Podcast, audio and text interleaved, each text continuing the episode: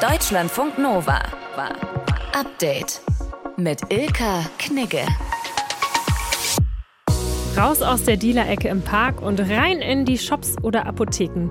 So stellt sich Gesundheitsminister Karl Lauterbach das vor mit dem Cannabis. Gestern hat er seine Pläne vorgestellt und sagt, unsere bisherige Drogenpolitik, die hat ja auch nicht funktioniert. Insbesondere auch bei den jungen Menschen nimmt der Konsum zu, die Konzentration des Cannabis nimmt zu. Wir haben Beimengungen, also insgesamt kann man mit dem, was wir gemacht haben, nicht zufrieden sein. Viele ApothekerInnen, die wollen Cannabis aber nicht verkaufen. Warum? Das erklärt uns hier gleich eine Apothekerin aus Berlin im frischen Update-Podcast vom 27. Oktober. Außerdem Thema bei uns popelnde Lemuren. Also ich habe mir das Video dazu auch angeschaut. Das sieht super krass aus, wie so ein extrem langer Finger fast vollständig in dem kleinen Köpfchen verschwindet. Also es sieht wirklich schlimmer aus als jeder Covid-Test. Die sind jetzt erforscht worden und ihr Popeln, das hat wirklich eine Funktion, versprochen. Ilka Knigge, mein Name. Ich wünsche euch eine gute halbe Stunde. Deutschlandfunk Nova. Vielleicht sehen wir bald mehr Menschen mit einem Joint in der Hand. Einfach so auf der Straße. Nicht so halb versteckt, wie wir das kennen. Gestern sind wir der Legalisierung von Cannabis in Deutschland ein Stückchen näher gerückt. Das Bundeskabinett das hat einen Eckpunkteplan von Gesundheitsminister Karl Lauterbach beschlossen. Wir wollen eine Entkriminalisierung des Cannabiskonsums erwirken, um damit einen besseren Kinder- und Jugendschutz, aber auch einen besseren Gesundheitsschutz zu erreichen. Mit besserem Gesundheitsschutz habe das nichts zu tun, das sagen die Apothekerverbände. Die Apotheken, die stehen nämlich auch als mögliche Verkaufsstellen im Eckpunkteplan und finden das zum Teil gar nicht so toll. Sprechen wir drüber mit Maria Zoschke, sie betreibt Apotheken in Berlin. Frau Zoschke, zur Debatte steht, dass es neben lizenzierten Verkaufsstellen Cannabis auch in Apotheken zu kaufen geben könnte. Warum halten Sie persönlich das denn für keine gute Idee? Also wir haben das innerhalb der Apothekerschaft auch schon häufig diskutiert und es wird insgesamt sogar kritisch gesehen von den Kolleginnen. Einfach deshalb, weil die Apotheken für die Arzneimittelversorgung der Patientinnen und Patienten da sind und damit eben äh, der Gesundheit dienen sollen. Und wir sehen da eben ein Genussmittel wie Cannabis nicht zur Gesundheitsversorgung, also dass so ein Genussmittel eben nicht zur Gesundheitsversorgung dient und deswegen auch nicht in die Apotheke gehört. In vielen Apotheken stehen aber ja auch Lifestyle-Produkte wie jetzt Kosmetik oder ätherische Öle oder auch sowas wie Lakritz oder Bonbons. Warum sind die denn okay, Cannabis aber nicht? Na, Kosmetik führt selten dazu, dass Krankheiten ausgelöst werden können. Und bei Cannabis steht auch immer noch im Raum, dass es beispielsweise Krankheiten wie Schizophrenien verursachen kann oder befördert. Und deswegen ist das ein grundsätzlicher Unterschied, ob es Kosmetik ist, die sogar womöglich der Gesundheit der Haut förderlich sein kann, oder eben ob es um Cannabis, ein echtes Genussmittel, äh, mit seinen Tücken geht. Sie vertreiben aber ja auch seit ein paar Jahren medizinisches Cannabis. Da machen Sie einen Unterschied. Ja, äh, Medizinalcannabis wird anders angebaut, äh, wächst anders und hat damit eine andere Zusammensetzung als der Genusscannabis. Und dort sind dann nämlich vor allem die Stoffe in hoher Konzentration vorhanden, die gesundheitsförderlich sind und eben für die Patienten auch einen echten Nutzen bringen. Und das hat man eben beim Genusscannabis nicht. Deshalb der Unterschied. Letztlich ist ja das Ziel der Bundesregierung, dass das Cannabis, was verkauft wird, auch eine bessere Qualität hat, also weniger Risiken birgt. Und Sie haben ja auch eine beratende Funktion. Also ich verstehe noch nicht so ganz, warum Sie sagen, nee, das möchte ich alles eigentlich nicht wahrnehmen, ich möchte damit nichts zu tun haben. Also die beratende Funktion sehen wir auch. Das heißt, wenn also das Gesetz dann auch sagt, dass die Apotheken den Vertrieb des Genusscannabis übernehmen sollen, dann würden wir uns auch entsprechend vorbereiten, schulen, damit wir eben genauso gut beraten können zu diesem Genussprodukt wie auch zu den Arzneimitteln, mhm. um eben den Gesundheitsschutz zu fördern. Aber es ist für uns einfach kein Produkt, was wirklich in die Apotheke gehört. Wo gehört das für Sie hin? Ich denke, diese lizenzierten Abgabestellen, die auch im Gespräch sind, wären genau der richtige Ort, denn da kann professionelles Personal sich der Beratungspflicht annehmen und sich wirklich auf dieses Produkt konzentrieren und entsprechende Warnungen auch mitvermitteln. Lassen Sie uns trotzdem mal kurz durchspielen. Wenn Sie jetzt laut Gesetz Genusscannabis anbieten müssten, was würde denn als Apothekerin da auf Sie zukommen in der Praxis? Das würde auf jeden Fall, wie gesagt, dazu führen, dass wir weitere Fortbildungen machen. Zusätzlich rechnen wir damit, dass bestimmte Umbaumaßnahmen notwendig werden, um den Cannabisvorrat entsprechend zu schützen. Das heißt, wir reden über Tresore oder ähnliches und sicher würde auch der Abgabeplatz, also der Verkaufsplatz in einer bestimmten Art und Weise gesichert werden. Also mit Umbaumaßnahmen wäre dann zu rechnen. Warum müssten Sie da umbauen? Sowas wie Opioide, nehme ich an, schützen Sie ja aktuell auch?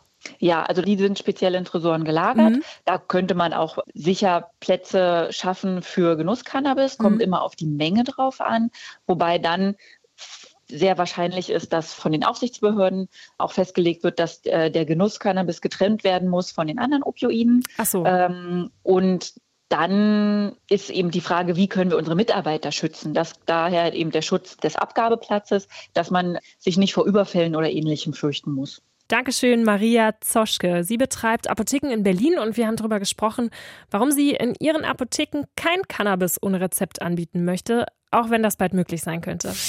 Deutschlandfunk Nova. Update. Die Bundesregierung, die will ja die gestiegenen Energiekosten für uns alle und auch für Unternehmen abfangen. Und es gibt Neuigkeiten, wie wir über den Winter kommen sollen. Aber so richtig eindeutig ist es immer noch nicht, zumindest was den kompletten Winter angeht. Immerhin für Dezember soll es jetzt eine Lösung geben. Julia Demann aus den Deutschlandfunk Nova Nachrichten hat sie sich angeschaut. Welche Lösung ist das? Die Bundesregierung hatte ja vor kurzem schon insgesamt 200 Milliarden Euro locker gemacht, um die geplante Gaspreisbremse dann durchsetzen zu können. Die soll aber erst ab März greifen. Um die Zeit bis dahin zu überbrücken, schlägt eine Expertenkommission äh, vor, einen Teil dieses Abwehrschirms dann schon im Dezember einzusetzen, und zwar für die Abschlagszahlungen der Verbrauchenden. Das heißt, das, was man monatlich an die Gasversorger oder für Fernwärme zahlt, wird im Dezember dann vom Bund übernommen. Klingt pragmatisch, gerade der Dezember ist ja häufig ein teurer Monat, da ist es ja schon kalt. Mhm, auch äh, Regierungspolitiker sagen, sie haben versucht, das ja möglichst unkompliziert zu lösen, zum Beispiel auch mit Nuripur von den Grünen. Richtig ist, dass es nicht geht, dass erst im März eine Entlastung kommt in diesem Bereich und deshalb gibt es ja eine Einmalzahlung im Dezember, deren Ausgestaltung möglicherweise ja helfen kann, dass man damit ja auch über Januar und Februar kommt. Der Plan dahinter ist es einfacher, einmal eine komplette Rechnung auszusetzen, als den Betrag jetzt für mehrere Monate herunterzusetzen. Heißt aber dann auch, wenn es richtig kalt wird, bleibt im so Januar, Februar, dann müssen wir Gas und Fernwärme ja doch wieder normal bezahlen. Mhm, und das ist auch das, was kritisiert wird. Ähm, was passiert eben mit diesen zwei Monaten bis März, wenn die Gaspreisbremse dann erst greifen soll? Aber Ingbert Liebing vom Verband Kommunaler Unternehmen sagt, wenn man das jetzt macht, dann kann man das ja eventuell auch im Januar und Februar machen. Die Gaspreisbremse, das ist ein komplizierteres Verfahren. Und es kommt nicht von ungefähr, dass die Kommission dafür empfohlen hatte, wir brauchen Zeit bis März. Wenn es schnellere Entlastungen geben soll, dann müssen es einfachere Lösungen sein, wie zum Beispiel die Wiederholung des Einmalabschlages mit der Entlastung im Dezember. Das kann man im Januar oder Februar auch wiederholen. Aber wie gesagt, jetzt geht es erstmal nur um den Dezember. Also halt mal fest, Dezember ist klar und dazwischen mal gucken. Wie mhm. soll es denn dann danach weitergehen? Also jetzt ab März? Ab März soll es dann einen staatlich garantierten Preis von 12 Cent pro Kilowattstunde für das Gas geben. Ähm, allerdings nur für 80 Prozent des Verbrauchs. Also wer mehr verbraucht als sonst, äh, weil es billiger ist, der muss dann alles, was über dieser 80 Prozent Grenze liegt, die hohen Marktpreise dann äh, zahlen. Aus äh, der Politik gibt es auch Forderungen, dass das vielleicht schon vor März kommt. Da ist man sich aber noch nicht so ganz einig. Die Gaspreisbremse, die VerbraucherInnen entlasten soll, die gilt voraussichtlich erst ab März. Um die Wintermonate zu überbrücken, soll der Abschlag für Dezember von Gas- und FernwärmekundInnen übernommen werden. Die Infos dazu hatte Julia Demann aus den Deutschlandfunk Nova Nachrichten. Danke dir. Deutschlandfunk Nova. Update. Ich entschuldige mich jetzt vorab bei euch. Über dieses Thema müssen wir trotzdem sprechen. Es geht darum, was wir da mit unserem Finger in der Nase machen. Einmal kurz umrühren. Mmh, lecker. Popeln. ForscherInnen haben sich jetzt mit dem Thema Popeln verstärkt auseinandergesetzt und die haben herausgefunden, wir Menschen, wir sind nicht die einzigen Primaten, die sich da in der Nase herumbohren. Mintu Tran aus dem Deutschlandfunk Nova Team hat sich die Studie angeschaut. Mintu, welche Tiere haben die sich in der Studie da angeschaut? Also es geht um den nachtaktiven Ei-Ei heißt das. Das ist eine Lemurenart, die nur auf Madagaskar lebt Und auf Deutsch nennt man ihn auch Fingertier und das liegt eben an seinen super ungewöhnlichen Fingern. Ne? Also die sind ganz lang und vor allem der Mittelfinger ist dünner und auch länger als die restlichen Finger. Und diesen extra langen, ausgestreckten Mittelfinger benutzen die, um in Bäumen zum Beispiel nach Larven zu angeln und die dann zu essen. Aber die Biologin Anne-Claire Fabre vom Naturhistorischen Museum in Bern, die hat den Lemuren auch dabei gefilmt, wie er diesen extra langen Mittelfinger benutzt, um sich in der Nase zu popeln und den Popel danach abzuschlecken. Und hier erzählt sie der BBC von der Beobachtung. Als ich zum ersten Mal ein Ei-Ei beim Nasepopeln gesehen habe, war ich total überrascht, weil es die gesamte Länge seines Mittelfingers in seine Nasenhöhle gesteckt hat. Dieser Mittelfinger ist ungefähr 8 cm lang und ich habe mich wirklich gefragt, wohin verschwindet dieser Finger? Also ich habe mir das Video dazu auch angeschaut. Das sieht super krass aus, wie so ein extrem langer Finger fast vollständig in dem kleinen Köpfchen verschwindet. Also es sieht wirklich schlimmer aus als jeder Covid-Test. Und wo geht dieser Finger dann hin? Ins Hirn rein? Oder wie muss man sich das man vorstellen? Sich so denken, ne? Also um die Frage zu beantworten, hat die Forscherin sogar eine anatomische 3D-Analyse vom Köpfchen des Ei gemacht. Und da haben sie gesehen, dass der Finger durch die Nase in den Rachenraum und von dort aus in den Mund geht. Wow. Also das ist anatomisch bei uns Menschen auch so, dass unsere Nase und der Rachen miteinander verbunden verbunden sind. Und äh, die Studie hat sich übrigens auch angeschaut, wie weit verbreitet das Nasepopeln bei anderen Primaten ist und haben auch zwölf andere Arten gefunden, die das gleiche machen, also Nasepopeln und das dann essen. Äh, darunter sind Gorillas, Schimpansen, Bonobos und Orang-Utans. Da gibt es auch genügend Videos davon. Also wenn man, wenn man sich dafür interessiert, kann man auf YouTube danach suchen. Okay. Äh, und die AutorInnen haben sich deshalb auch gefragt, wenn das unter so vielen Primaten verbreitet ist, äh, dieses Nasepopeln, dann hat das bestimmt doch auch einen Sinn. Gibt es da schon Antworten? Antworten drauf auf diese Frage? Nein, da gibt es einfach noch zu wenig Forschung dazu. Es gibt ein paar Theorien und Hinweise, aber keine Beweise, ob Popel konsumieren gut oder schlecht für uns ist. Aber es gibt auch Hinweise darauf, dass das immunologisch schon gut für uns ist. Also ich habe da mal mit dem HNU-Arzt ähm, Jürgen Lamprecht telefoniert und der sagt, ja, es macht für unser Immunsystem viel Sinn, dass da Nasensekrete auch in den Rachen geraten, denn im Rachen, da passiert auch noch viel mit unserem Popel. Dort liegen die Organe wie die Rachenmandel, im Volksmund Polypen genannt, Dort liegen die Mandeln, im Volksmund Mandeln genannt sind, aber die Gaumenmandeln. Und dann gibt es noch mehr Mandeln, die dort in der Gegend sind und die Schleimhaut und so weiter. Und die sind immunologisch kompetent, nehmen diesen Kontakt auf, stellen fest, was fremd ist, was nicht fremd ist, was eigen ist, äh, wogegen man sich wehren muss, bilden entsprechend Antikörper also das ist praktisch wie so eine Selbstimpfung für uns, wenn unser Nasensekret in den Rachen kommt. Also bei mir zu Hause hat man auch immer gesagt, ein bisschen Dreck ist gesund und das gilt eben hier auch, weil der Körper ja auch mit Dreck oder in diesem Fall Popel in Kontakt kommen muss, um zu lernen, was schlecht ist für unseren Körper und was da nicht reingehört. Verstehe ich das richtig? Wir könnten, sollten Popel essen, damit der dann da in unseren Rachen reingerät und da Gutes tut? Also es wäre theoretisch eine Möglichkeit, dass der Popel in den Rachen kommt, das da rein zu befördern, aber das ist total unnötig, weil unser Körper macht das auch ganz gut von alleine und automatisch, erklärt Dr. Lamprecht. Das sieht man dadurch, dass das Sekret in der Nase, wenn man nichts tut, von vorne nach hinten transportiert wird. Da gibt es so einen Wimpernschlag, Zilien heißen die in der Medizin.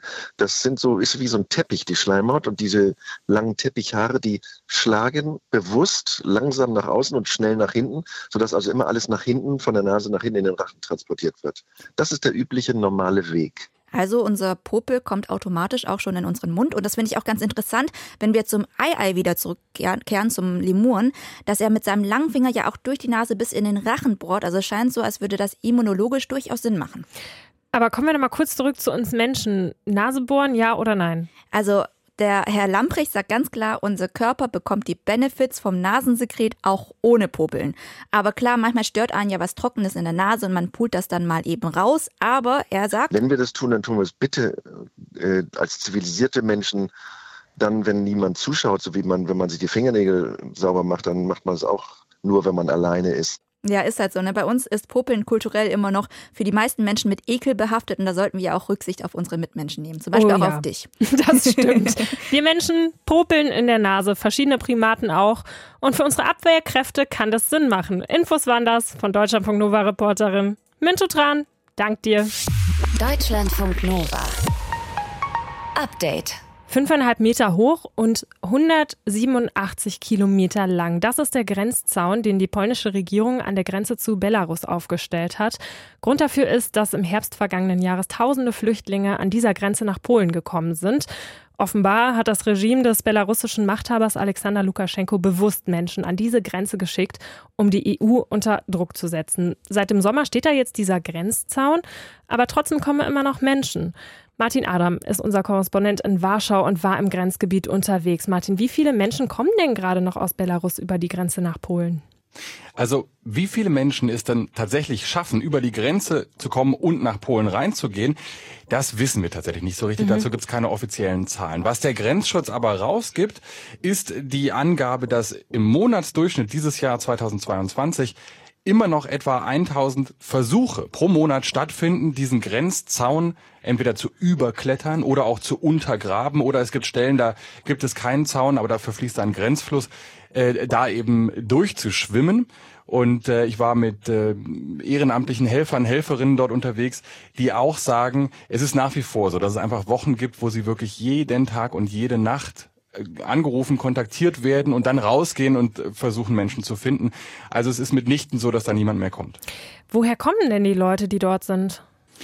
Das ist wirklich eine sehr, sehr lange Zahl oder eine sehr lange Liste an Ländern. Es sind vor allem Menschen aus dem Irak, aus dem Iran, aus Syrien, Afghanistan.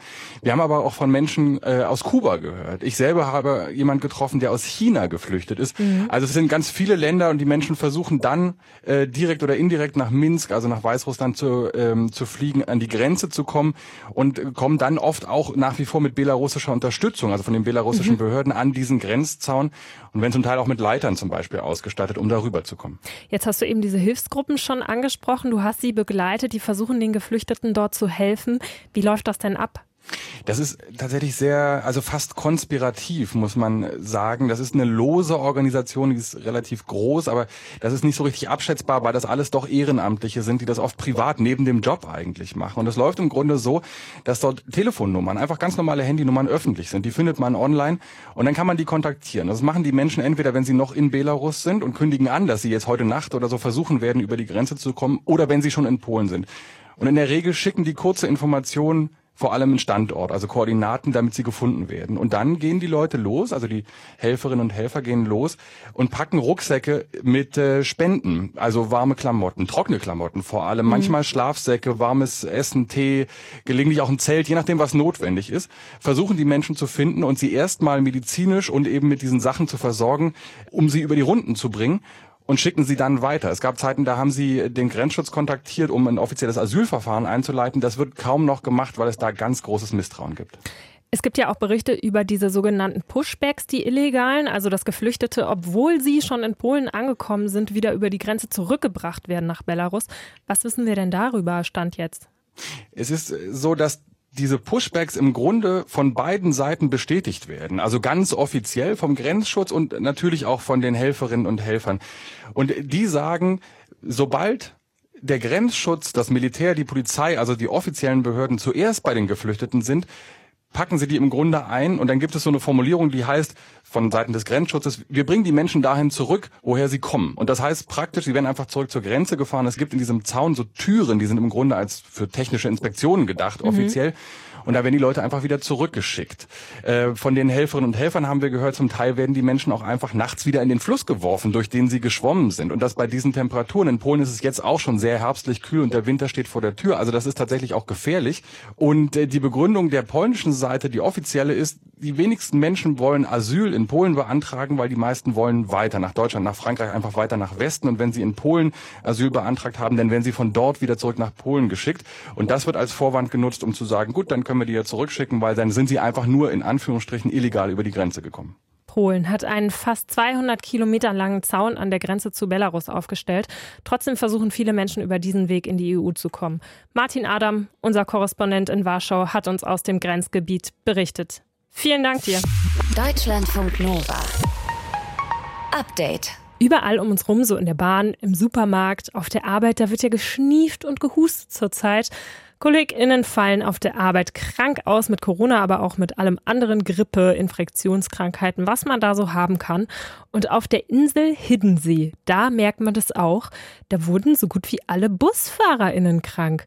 Aber die haben eine richtig gute Lösung gefunden mit Utran aus dem Deutschlandfunk Nova Team. Wie werden die denn jetzt ersetzt? Also die Antwort gar nicht. Also es fahren einfach gar keine Busse mehr auf Hiddensee. Die Insel ist übrigens auch autofrei, also fährt gar nichts mehr. Dafür fahren jetzt okay. aber Pferdekutschen. Ah. Also, das hat Bürgermeister Thomas Gens heute gesagt. Es gibt einen, Zitat, Pferdeersatzverkehr. Das oh. geht zwar ein bisschen langsamer, ne? Ist ja ein bisschen gemütlicher, aber man kann das bei dem schönen Wetter ja auch genießen, frische Luft und so. Ähm, diese Pferdekutsche, die fährt vormittags, mittags und nachmittags je einmal über die Insel und Hin- und Rückfahrt kostet 5 Euro. Warum denn dieser tierische Ersatz? Hätte man die BusfahrerInnen nicht noch irgendwo anders herbekommen können? ist ja schön da. Ja, also früher, da hat Hiddensee auch mal BusfahrerInnen aus Rügen gestellt bekommen, aber die Krankenwelle ist ja gerade überall und auch auf Rügen sind die wohl sehr knapp, die Busfahrerinnen und Busfahrer. Ach ja, und die Schulbusse, die sind übrigens auch betroffen. Also Schulbusse fahren auch nicht mehr. Aber die Lösung, die die dafür haben, ist auch für mich absoluter Kindheitstraum. Die Kinder werden mit einem Fahrzeug der Feuerwehr zur Schule und wieder zurückgefahren. Auf der Insel Hiddensee, da fallen reihenweise BusfahrerInnen krank aus. Der Busverkehr wird deshalb von Pferdekutschen ersetzt. Die frische Meeresluft auf der Insel hilft offenbar auch nicht gegen Krankheiten. Infos waren das von Deutschlandfunk Nova Reporterin Minto dran. Deutschlandfunk Nova. Update. Auf TikTok, da häufen sich rechtsextreme Inhalte und man könnte sagen, TikTok und rechtsextrem It's a match. Der Algorithmus, der ist nämlich offenbar sehr gut auf diese Art von Populismus zugeschnitten. In den Top 10 der erfolgreichsten deutschen PolitikerInnen bei TikTok sind dementsprechend auch fünf Leute von der AfD. Warum das so ist, das wollte unser Reporter Christian Schmidt rauskriegen. Und er musste Opfer bringen. Ich bin kurz davor, mir meinen TikTok-Algorithmus zu zerstören. Dass ein Ukrainer, der mit der Mercedes S-Klasse vorfährt, mehr staatliche Unterstützung bekommt als eine deutsche Alleinerziehende. Für die Recherche muss ich eintauchen in das TikTok von rechts außen, das mit AfD-Inhalten beginnt und ziemlich schnell extrem wird. Das merke ich schon nach kurzer Zeit. Normal ist es, statt Kinder, Kriminelle und Extremisten zu jagen TikTok-Algorithmus und rechtsextreme Inhalte. Warum mögen die sich so sehr? Fest steht, die Rechten lieben TikTok. Es gibt Zahlen dazu. Die meisten Accounts von politischen Parteien hat die AfD. 29 Stück. Zum Vergleich, die SPD hat 20, die CDU nur 9. Und AfD-Mann Ulrich Siegmund hat unter den Politikern die meisten Follower bei TikTok, über 200.000. Das hat eine Auswertung des Politikanalysten Martin Fuchs ergeben. Zur selben Zeit sind die etablierten Parteien auf TikTok irgendwie ziemlich cringe unterwegs. Gewollt und nicht gekonnt, sondern das ist dann irgendwie der Versuch von Menschen, die weit weg sind, vielleicht auch von der Zielgruppe, irgendwie TikTok-affine Inhalte zu erstellen. Das sagt er den Kollegen von Funk. Und das ähm, wirkt auf mich oftmals nicht wirklich authentisch, nicht wirklich cool, nicht wirklich irgendwie für die Zielgruppe relevant. Jetzt kommt der Werbeblock. Wenn ihr weitere Videos sehen wollt, hier fürs Abonnieren, hier unten, beides kann ich euch empfehlen. Die AfD macht es meistens anders. Sie kommt über Inhalte und ich setze das Inhalte jetzt mal in dicke Anführungsstriche, denn oft handelt es sich um nachweisbare Falschinformationen oder bewusste Verkürzungen, wie hier bei einem Ausschnitt aus einer Rede des SPD-Abgeordneten Andreas Audritsch, das in rechten Kreisen viral ging. Wir ermöglichen Millionen von Menschen, wenn sie zu uns kommen, die Möglichkeit, ganz direkt in unsere Sozialsysteme zu kommen. Das ist ein Riesenunterschied zu allem, was davor da gewesen ist. Hier haben die rechten TikToker den Rest der Rede weggelassen und damit den Sinn total verfälscht. Nicht mehr zu hören ist, dass das neue Gesetz Geflüchteten ermöglicht, schneller einen Job anzunehmen. Das würde den Staat am Ende sogar weniger kosten. Hier geht also nicht das Abendland unter. In den Kommentarspalten zu diesem Video gibt es Morddrohungen an den SPD-Mann. Ich scrolle mich minutenlang durch blanken Hass. Es wird klar, besorgte Bürger, ja, meistens Männer, interagieren heftig und der Algorithmus wiederum, der liebt Interaktionen. Das bedient der Rechtspopulismus in Perfektion. Und darauf fallen viele rein. Weil auch Menschen, die sich nicht so jeden Tag mit Politik beschäftigen und nicht jedes Detail unbedingt verfolgen, die äh, lassen sich mit solchen sehr populistischen Aussagen und Angriffen und Forderungen natürlich sehr gut abholen, gerade wenn sie garniert sind mit einer gewissen Portion auch zum Beispiel Angstemotionen.